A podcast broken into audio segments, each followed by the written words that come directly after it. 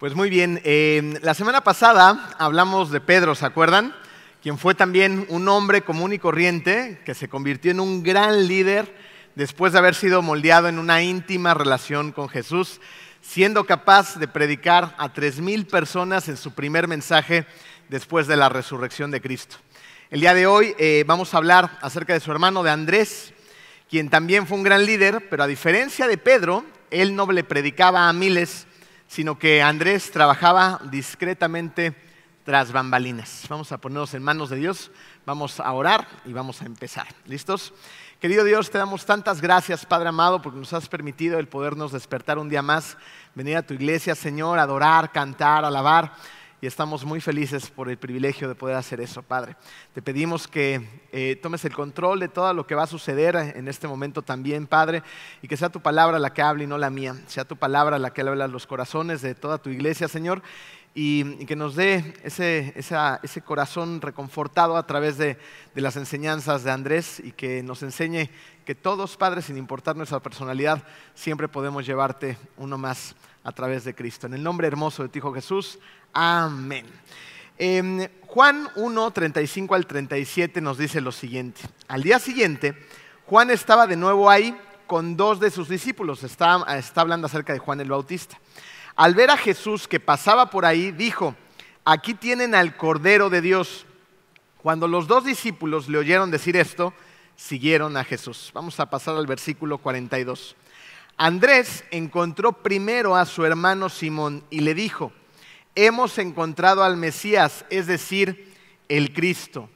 Luego lo llevó a Jesús, quien mirándolo fijamente le dijo, tú eres Simón, hijo de Juan, serás llamado Cefas, es decir, Pedro.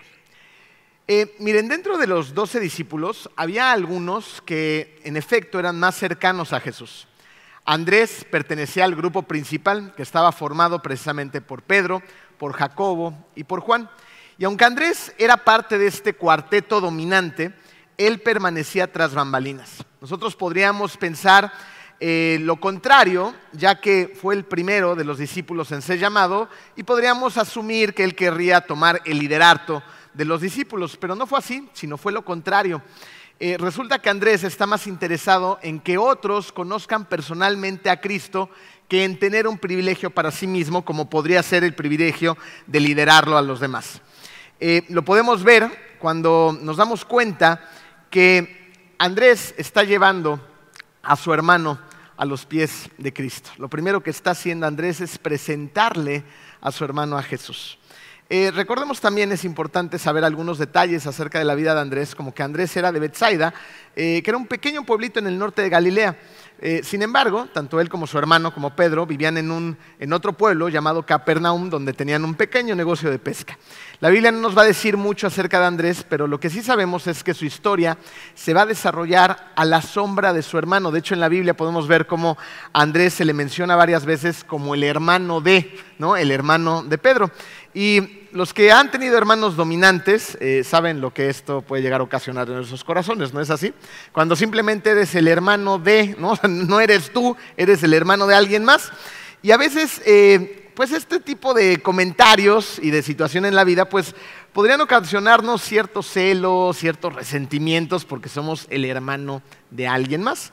Pero evidentemente en la vida de Andrés esto no es un problema, no le afecta en lo más mínimo, porque a pesar de que Andrés sabía que Pedro era un hombre dominante, era un hombre de un carácter fuerte, era un hombre extrovertido, que seguramente iba a tomar el liderazgo de los discípulos, a él no le importa esto, lo que le importa es que su hermano conozca a Cristo, que su hermano conozca a Jesús.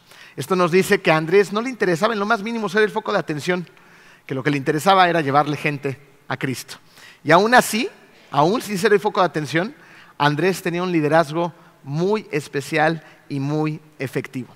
Con esto en mente nosotros podríamos deducir que Andrés era más bien un líder introvertido, lo que nos lleva a nuestro primer punto, número uno en su programa, el valor de los líderes introvertidos. Cuando estaba escribiendo este mensaje, eh, de inmediato cuando estaba exactamente en este punto vino a mi mente eh, una ocasión en la cual hicimos un campamento para jóvenes. Cada año hacemos campamentos para jóvenes. Cuando yo era pastor de jóvenes, bueno, pues yo los llevaba a cabo junto con un valiosísimo equipo. Y en una ocasión eh, a este campamento fue un muchachito que la verdad es que, por decirlo menos, estaba poniendo el campamento de cabeza.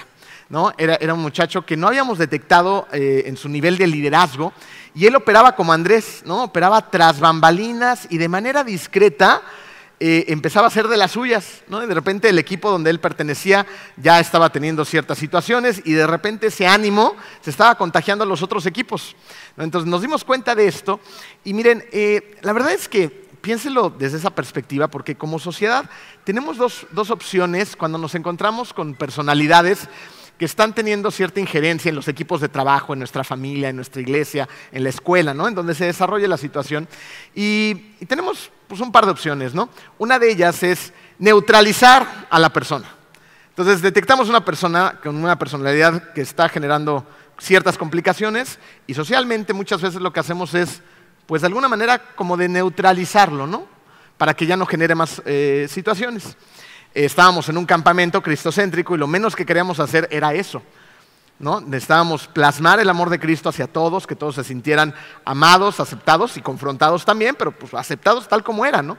Entonces lo que hicimos fue la segunda opción, que era la que teníamos que hacer, hablar con este muchacho e integrarlo y utilizar sus habilidades de liderazgo para abonar al campamento.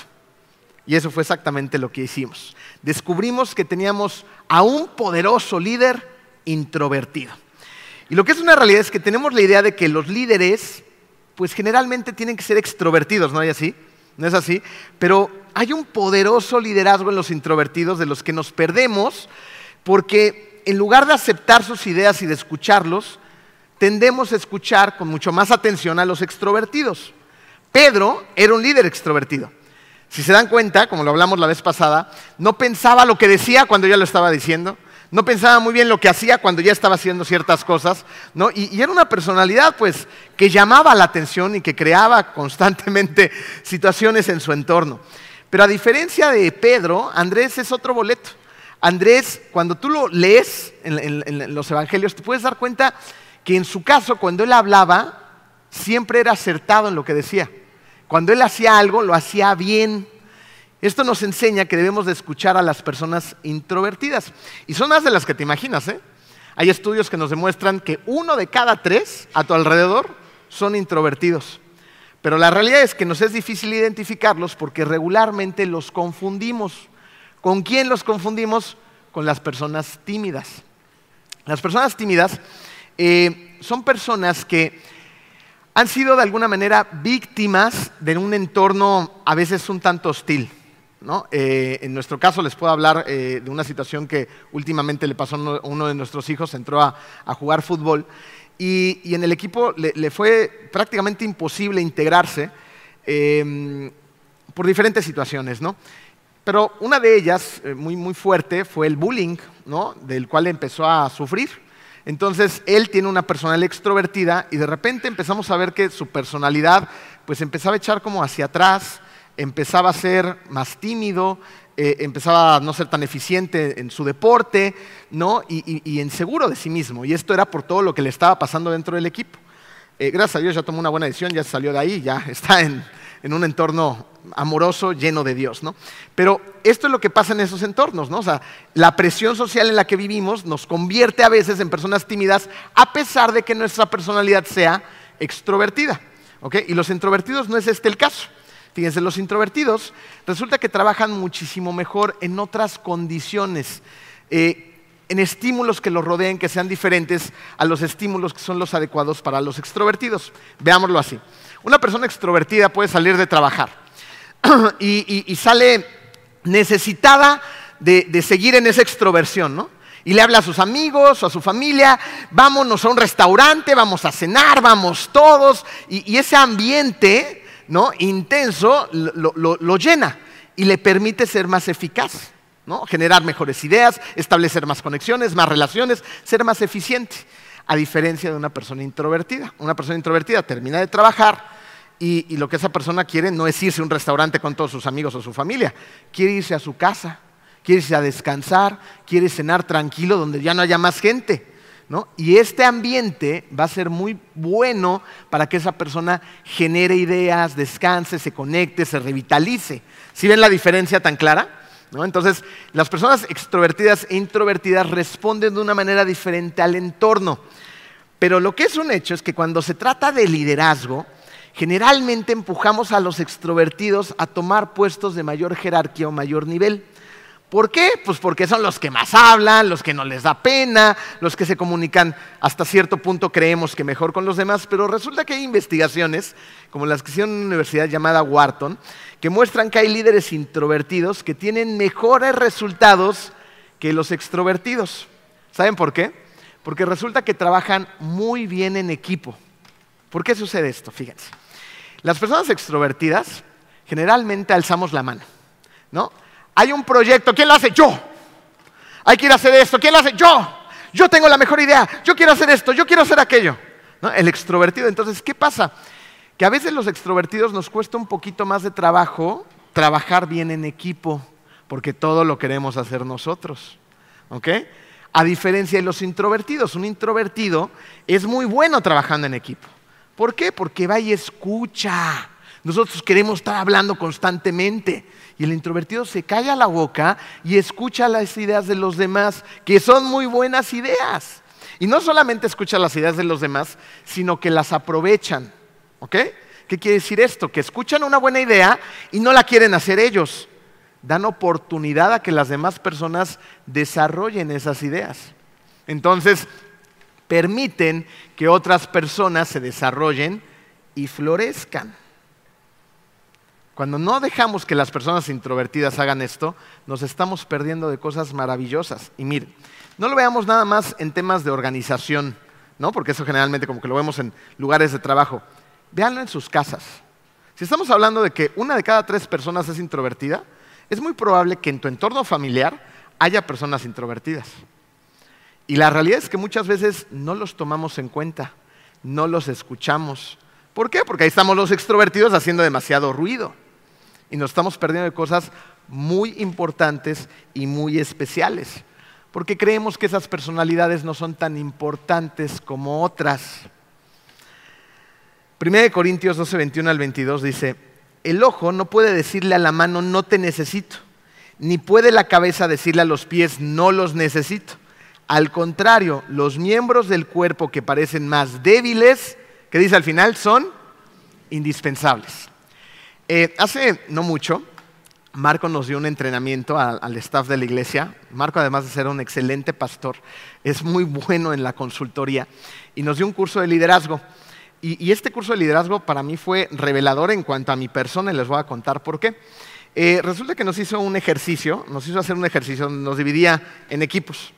Y en cada equipo había diferentes tipos de personalidades. Nos encontrábamos personalidades extrovertidas y también se encontraban personalidades introvertidas. El ejercicio se trataba más o menos de esto. Eh, teníamos que asumir que íbamos en un avión y el avión iba a tener un accidente, iba a estrellarse, el piloto y el copiloto se iban a morir y nada más íbamos a quedar los sobrevivientes, que éramos los miembros del equipo. Los miembros del equipo íbamos a tener ciertas cosas que habíamos podido rescatar del accidente, cosas que nos iban a ayudar a sobrevivir. Habíamos estrellado en un lugar lleno de agua, un pantano, frío, condiciones hostiles, el viento, poca luz. Entonces teníamos ciertas cosas que de alguna manera, si las lográbamos colocar y ponernos de acuerdo en el equipo para darles el orden de importancia, estas nos iban a ayudar a sobrevivir. ¿Qué creen que pasó? Empezamos a discutir el ejercicio y las personalidades extrovertidas empezamos a dominar sobre el equipo. Voy a hablar por mi equipo y no por los demás. En mi equipo estaba yo, empecé a tomar el rol de liderazgo y empecé a tratar de imponer mis brillantes y tontas ideas sobre los demás. Había personas con ideas muy buenas, pero yo creía que la mía era la mejor. Y, y no solamente dejé de escuchar, convencí al resto del equipo que no escucharan a los demás. Al final de cuentas, ¿saben cuál fue el resultado? Maté a mi equipo. Los maté a todos. Y fue muy fue, confrontante para mí porque además no era eh, eh, una idea así como una analogía, no, había números. ¿no? Al final había ciertas cosas que, se acompañaban con una calificación y me di cuenta lo que hice. de verdad fue revelador para mí porque después hubo una retroalimentación y dijeron, a ver, ¿por qué pasó esto? Y evidentemente fue por esto, porque no escuchamos las demás voces, porque creemos que nosotros tenemos la razón y tenemos las mejores ideas. Y muchas veces no es así hay que escuchar a los demás y hay que interesarse por los demás. Y esto es algo que hacía muy, pero muy bien Andrés. ¿Saben qué hacía Andrés? Andrés detectaba el valor de las personas y para él nadie era menos importante. Lo que hacía Andrés era valiosísimo porque Andrés iba uno a uno. Los llevaba Jesús y los dejaba florecer. ¿Se dan cuenta la importancia de personalidades como las de Andrés? uno a uno, los lleva Jesús y los dejaba florecer. Lo que nos lleva al punto número dos, el poder del uno a uno. Cuando tú estás leyendo la Biblia, tú puedes ver en los evangelios que cuando ves al personaje de Andrés, lo vas a ver llevando siempre a alguien a Jesús. ¿Se acuerdan del primer pasaje que leímos al principio? ¿Qué fue lo primero que hizo Andrés después de descubrir a Jesús? ¿Qué hizo? ¿Se ¿A quién llevó? A su hermano ya encontramos al Mesías, se lo tengo que ir a decir a mi hermano. Entonces fue corriendo por él para llevárselo a Jesús. Y esto es muy interesante, muy importante, porque piénsenlo así. Andrés no fue con Jesús y le preguntó, oye Jesús, ¿cuándo es este? ¿Me puedes dar en tu calendario cuándo es el próximo sermón que vas a dar? Porque necesito traer a mi hermano para que te escuche. No hizo eso. Lo que él hizo fue ir uno a uno. Fue con su hermano y le dijo, hemos descubierto al Mesías, lo tienes que conocer. Se nota que hay una pasión por presentarle a Jesús, a su hermano, a las personas. Ah, ah, ah, ¿Ya se imaginan a dónde quiero ir? Es claro, ¿ah? Muchas veces esa pasión como que, como que se nos olvida en el camino, ¿no? Y, deberíamos de desarrollarla y concentrarnos en gran medida en ella porque ni más ni menos has conocido al Hijo de Dios que te está llevando a Dios, al Creador del universo. Y, cuando realmente le has entregado tu corazón, cuando realmente se lo entregaste, Él está transformando tu vida, ¿no es así? Y estás viendo un proceso de transformación en ella. Estás cambiando. Las cosas no son como antes. Hay relaciones que Él está restaurando. Te está dando grandes lecciones acerca del perdón, de la reconciliación. Estás viendo los frutos del Espíritu Santo nacer en tu vida hay paciencia que antes no había, hay dominio propio que antes no había, hay cambios en tu vida.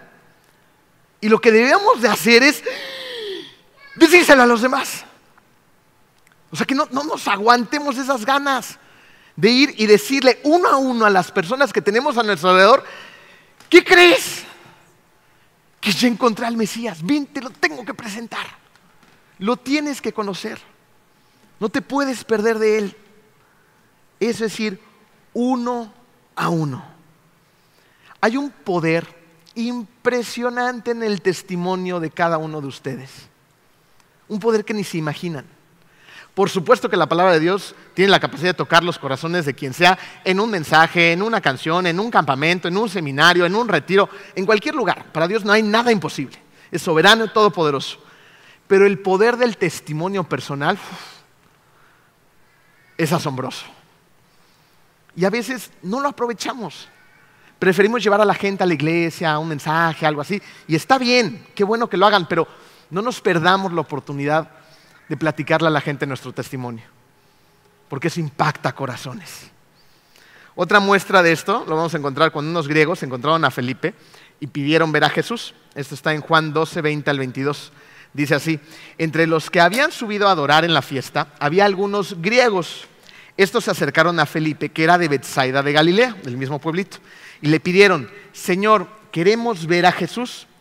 Felipe fue a decírselo a Andrés, ¿escucharon esa parte? Eso es muy interesante. Felipe fue a decírselo a Andrés y ambos fueron a decírselo a Jesús.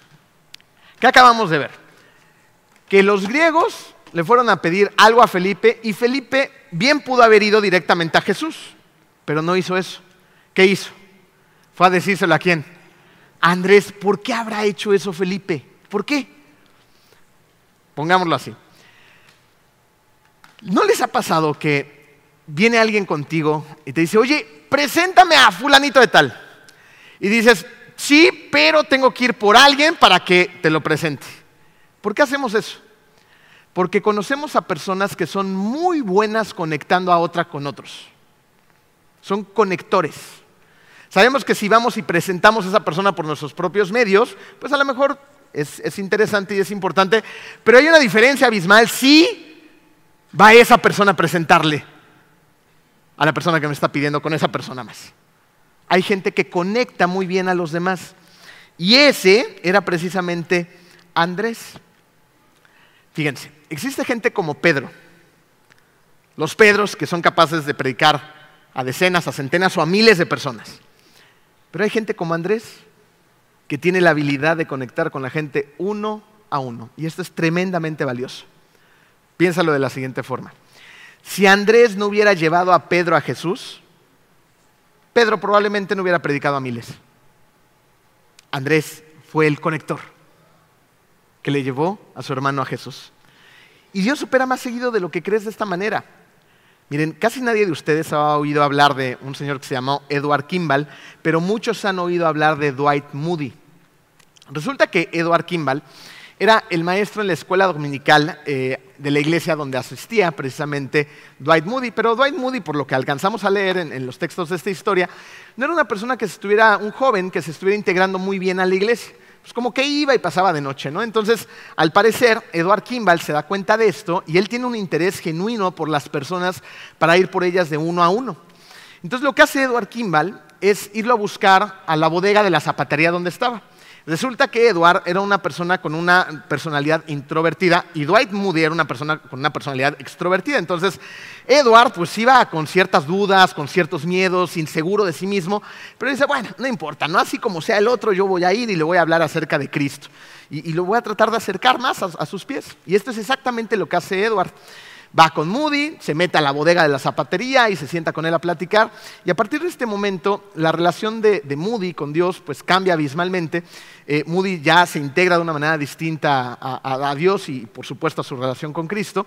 Y entonces empieza poco a poco a crecer en conocimientos, en relación, y llega un momento en que tiene un ministerio impresionante Moody. Un ministerio que tocó a miles de personas en Estados Unidos, y no solamente en Estados Unidos, sino también en Inglaterra. Edward Moody, eh, perdón, Moody, con el tiempo, abre un instituto eh, que se convierte en el Instituto Bíblico Moody, de donde han salido pastores, maestros, misioneros, bueno, una cantidad impresionante de gente que le sirve al Señor. ¿Se dan cuenta de la importancia del uno a uno? Edward Kimball fue a sacar de una bodega, de una zapatería, una persona que iba a impactar el mundo de una manera impresionante y tuvo ese impacto. Hay personas que creen dentro de la iglesia, y no hablo solo de esta iglesia, sino de la iglesia, que para servir pues tienen que ser a fuerza maestros, pastores o, cantantes o algo por el estilo. Pero resulta que Dios usa con un gran poder a personas que son discretas, a personas que trabajan tras bambalinas. Em, hace poco, un par de meses, eh, una señora miembro de nuestra iglesia, una hermana en Cristo, eh, me la encontré bajando las escaleras ya al terminar un servicio un domingo y, me contaba las visitas eh, que le hacía un miembro de nuestra iglesia a su esposo, quien estaba eh, muy enfermo, batallando con una enfermedad terminal y le quedaba ya un tiempo pues relativamente poco. lamentablemente, pero al mismo tiempo con mucho gozo, su esposo ya está en la presencia del Señor, acaba de fallecer justo la semana pasada. Y y sus palabras fueron muy reconfortantes al, escuchar cómo nos contaba acerca de este miembro de la iglesia. ¿no? Decía, es que no, te imaginas, Emilio, el poder que tiene esta persona cuando va a ver a mi esposo. Mi esposo lo espera con, con ansias y cuando llega a la casa lo recibe con una sonrisa y se le iluminan los ojos. Pero más allá de eso, el intercambio acerca de Jesús que han tenido ha sido muy importante en su crecimiento espiritual. Su relación con Dios es otra a través de las visitas constantes de este miembro de la iglesia. Y, miren, eh, es importante señalar esto porque eh, no solamente por ser una persona más discreta, eh, puedes tener el privilegio de ir uno a uno.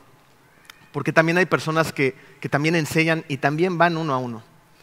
Alguien que hizo eso y que yo agradezco tremendamente su, presencia durante la enfermedad y la agonía de mi papá fue Sergio Serra.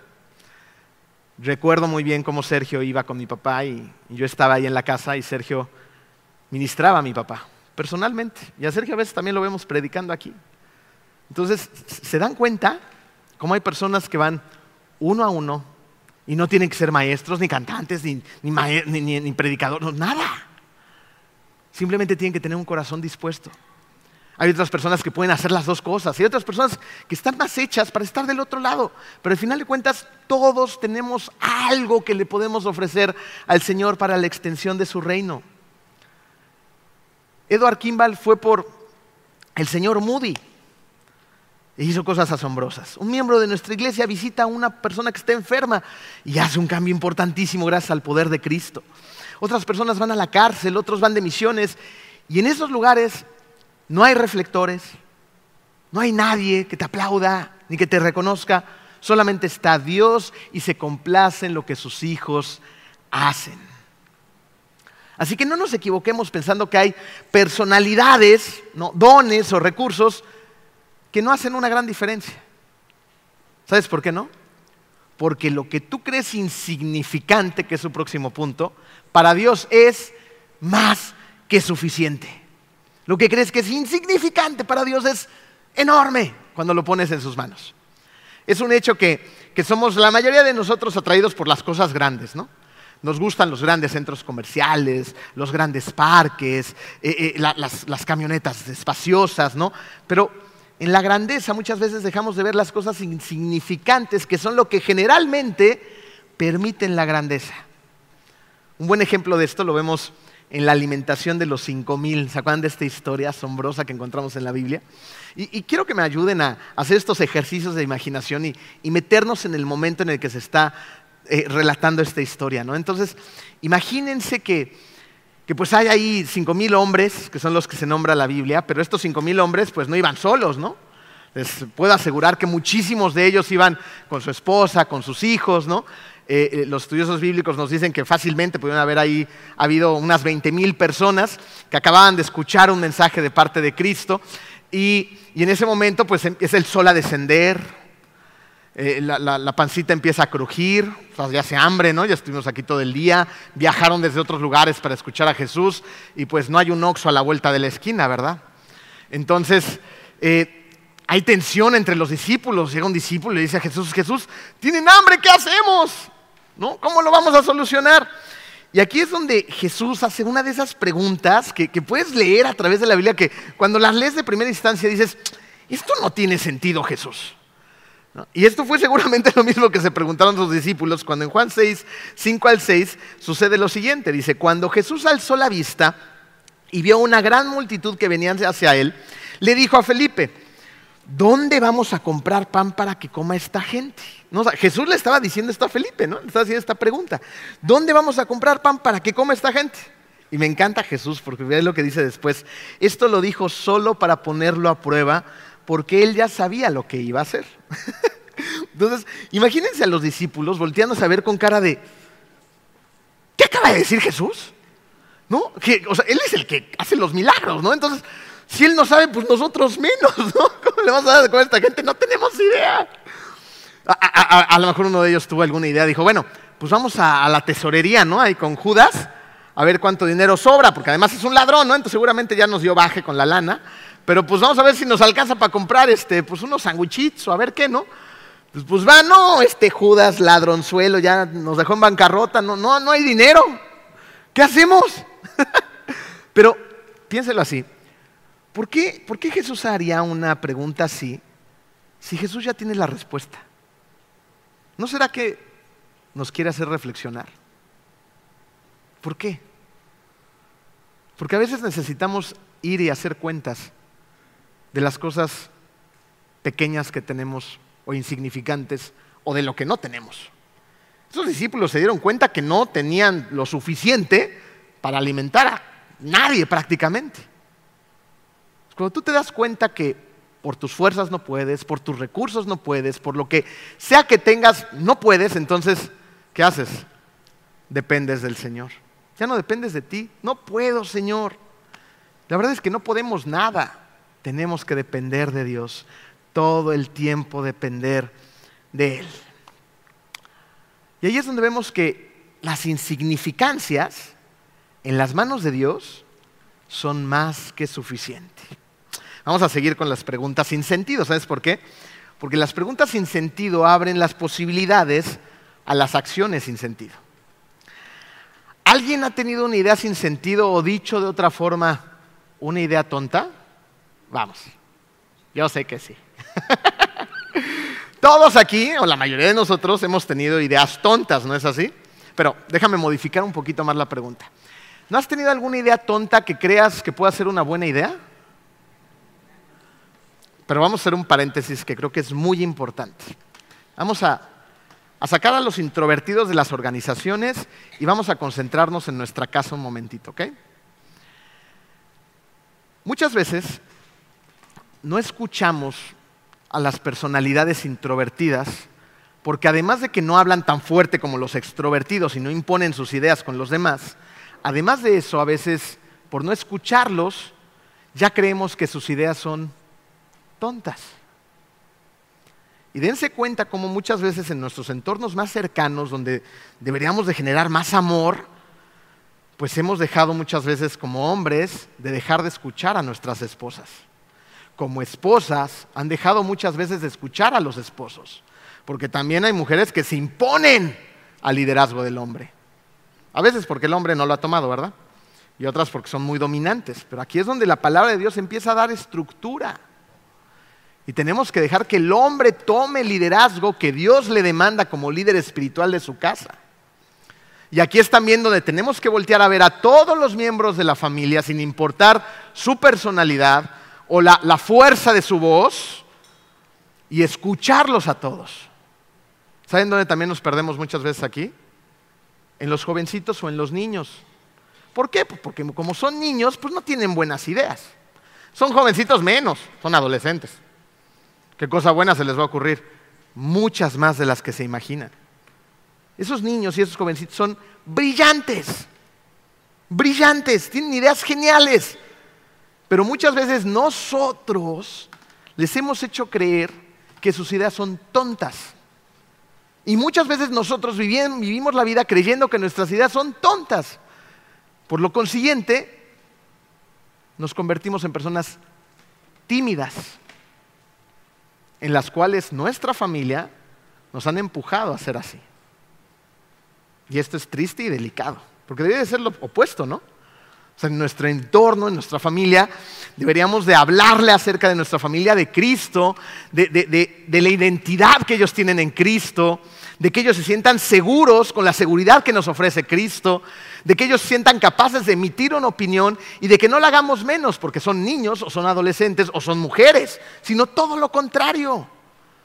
Que todos podamos tener una opinión en casa o en donde quiera que estemos. Y si esa fuerza y esa confianza la aprendemos desde casa, ¿qué cree que va a pasar en la calle, en el mundo? Se van a poder desarrollar con una confianza basada en Cristo, si les enseñamos los principios de Cristo. Y Él nos da esa confianza que necesitamos para que cuando haya que tomar las decisiones, cuando haya que decir sí vamos o haya que decir no, ellos sepan por qué lo están diciendo. Porque sus principios, porque sus valores están cimentados en Cristo Jesús. Por eso. Y tienen la confianza de ir y dirigirse al norte verdadero saben cuál es la verdad, están convencidas de esa verdad, están convencidos de esa verdad y esa verdad la viven en su casa. ¿Se imaginan el entorno de Andrés y sus discípulos? Digo, a excepción del traidor de Judas. No, pero era, un entorno, sí había diferencias, sí había conflictos, pero vemos que todos podían alzar la voz, que todos podían opinar, que había ideas tontas que eran muy valiosas. ¿Por qué una idea tonta? Juan 6, 8 al 9. Otro de sus discípulos, Andrés, que él era, eh, perdón, era el hermano de Simón Pedro, le dijo, aquí hay un muchacho que tiene cinco panes de cebada y dos pescados, pero él mismo dice, pero ¿qué es esto para tanta gente? Él se está dando cuenta que lo que está diciendo no tiene sentido. Sin embargo, no importa. Yo voy a Jesús y se lo entrego y se lo digo y que Jesús haga el resto. que Él haga lo demás. Porque si Jesús me ha dicho que haga algo, es porque aunque yo no pueda, Él sí puede. Yo no puedo, Él sí. Y miren, centrémonos en lo que quiero decir, porque hay personas que escuchan estas cosas y dicen, ay, ahora sí voy a renunciar a mi trabajo, voy a construir mi empresa a los 75 años, vamos. Y a lo mejor es tu llamado, ¿verdad? Pero tienes que ser muy objetivo y compararlo contra la palabra de Dios y Dios te está llamando a eso. Más bien esto tiene que ver con, ¿qué tengo que hacer en esta tierra? ¿A qué he venido esta tierra? O sea, llevar a uno más, ¿a quién? A Cristo. Pero cuando no tengo confianza en mí mismo, solo esa confianza que Dios me da, entonces no me siento capaz de hacer nada. Y no hago mi chamba en esta tierra. Entonces me convierto en esos cristianos 007 que creen que todo el tiempo tienen malas ideas y que no quieren hablarle a Cristo acerca de lo que Él está haciendo en sus vidas. Tenemos que dar un paso al frente y ser arrojados y, ir con, con ese poder de convicción que nos enseña Andrés, nos enseña Cristo, nos enseñan muchos de sus discípulos. Vamos, vamos y hagamos una diferencia, seamos luz, seamos sal, presentémosle a Jesús a los demás. Tú puedes ser una persona introvertida, puedes ser extrovertida, te puedes destacar entre el resto, perderte entre la multitud. Pero sin importar el tipo de personalidad que tengas, sin importar tu grado escolar, la cantidad de dinero que tengas en el banco, sea mucha, sea poca, sea nada, si tú pones los recursos con los que cuentas en las manos de Dios, vas a ser testigo de cómo Él alimenta a miles de personas con cinco pescados y dos panes. Porque nada es insignificante en sus manos, nada. Quiero que se imaginen por un breve instante a ese niño en la mañana. Ese niño en la mañana, yo lo veo así, ¿no? Está en su cocina de su casa, agarra los pescados, agarra unos panes, dice, hoy voy a comer torta de pescado. ¿No? Me lo voy a llevar mi tortota y, y después de que Jesús predique, ¡am! Me la voy a echar. Y ahí llega la mamá y le dice a su hijo, ¿qué haces, mijito? Estoy haciendo mi lunch, mamá. ¿Por qué? ¿A dónde vas? Voy a ir a ver a Jesús. No me digas, si iba a predicar al rato, que no sé qué, estoy bien emocionado. ¿No? Y, la mamá, ¿y, para qué llevas comida? ¿Cómo que para qué, mamá? Pues necesito llevar algo, ¿no? Aunque sea poquito, pero lo poquito que tengo lo llevo. Pero, pero, pero, hijito, vas a ver a Jesús, Él va a proveer. ¿Qué no te enteraste que hace unos días convirtió el agua en vino? ¿De qué te preocupas? No lleves nada. No, mamá, si tengo que llevar lo poquito que tengo. Porque también estamos en el otro extremo, ¿no? No, no, no, yo no llevo nada, yo no hago nada, Dios proveerá, yo aquí sentado, echado en mi cama, rascándome la panza todo el día, Dios proveerá. Vamos, tenemos que llevar lo que tenemos y ponerlo en las manos de Dios. Los recursos que tenemos se los damos, hacemos nuestro trabajo y Él hace los milagros y las cosas que Él necesita hacer en nuestras vidas. Pero nosotros tenemos que hacer nuestro trabajo. Esa es nuestra chamba. No sabemos qué pasó después con este niño. Lo que sí sabemos es que lo poquito que tenía, se lo dio. Se lo dio. Y ahí es donde vemos nuevamente a Andrés en una ocasión más conectando a la gente con Jesús. No importaba que fuera un adulto o un niño. Andrés lo estaba llevando con Jesús. ¿Y qué hace Andrés? Lo que mejor hace. Conecta gente con Jesús y luego se aparta para ver el milagro. Y de la lonchera peces, panes, peces, panes, peces, peces. Imagina la cara de ese niño y de Andrés. ¡Wow! Es asombroso si yo no traía unos peces y unos panes. Y le está dando de comer a 20 mil personas. Él conecta, se hace un ladito y deja que las personas florezcan en su intimidad con Jesús. Hasta donde sabemos, Andrés no le predicó a multitudes, no escribió ningún libro de la Biblia, y en la Biblia de hecho no se dice qué pasó con él después de Pentecostés. Lo que nos dice que cualquiera que fuera el papel que desempeñó Andrés en la iglesia primitiva, en, la iglesia en sus inicios, Andrés se mantuvo siempre tras bambalinas. Lo que sí sabemos es que Eusebio, el antiguo historiador de la iglesia, dijo que Andrés llegó hasta un lugar que se llamaba Esitia, donde ahora está Rusia y Ucrania. Y finalmente, Andrés fue crucificado al sur de Grecia. Uno de los relatos históricos dice que Andrés llevó una vez más a una persona a tener esta relación con Jesús. Llevó a la esposa de un gobernador de una provincia, un gobernador romano, y cuando el esposo se entera de que su esposa ¿no? ya tiene una relación íntima con el Señor, con Jesús, entonces pone el grito en el cielo y, y le ordena a la esposa que no siga más a este Jesús. La esposa se rehúsa a esto, ella sigue profesando su fe y en comunión con Jesús. Entonces el gobernador de esta provincia pues está muy molesto y dirige su odio y su enojo contra Andrés y lo manda a crucificar. El historiador nos dice que la cruz de Andrés no fue puesta en la forma en la que estamos acostumbrados a ver la cruz, sino que fue puesta en forma de X. Y esto lo hizo para prolongar lo más posible su agonía, su muerte. Allí estuvo Andrés agonizando durante dos días. Y lo que es más sorprendente es lo siguiente. Ahí Andrés, colgado de esa cruz en forma de X, este historiador nos dice que Andrés seguía evangelizando sus últimos momentos en esta tierra, Andrés seguía llevando la palabra de nuestro Señor. Todas las personas que pasaban por él, por enfrente de él, Andrés les decía, ¿ya conoces a Jesús? ¿Se imaginan? Sufriendo, con un dolor impresionante, sabiendo que en cualquier momento iba a morir, pero él se iba a encontrar con su Señor. Dijo, no voy a perder el tiempo. El tiempo es oro y me queda muy poquito. Lo tengo que utilizar, tengo que seguir evangelizando. Uno más, uno más para el Señor. Ahí se mantuvo Andrés, en lo más chiquito, tras bambalinas, donde nadie lo veía, donde solamente el Señor y Él sabían lo que estaban haciendo. El legado de Andrés es enorme.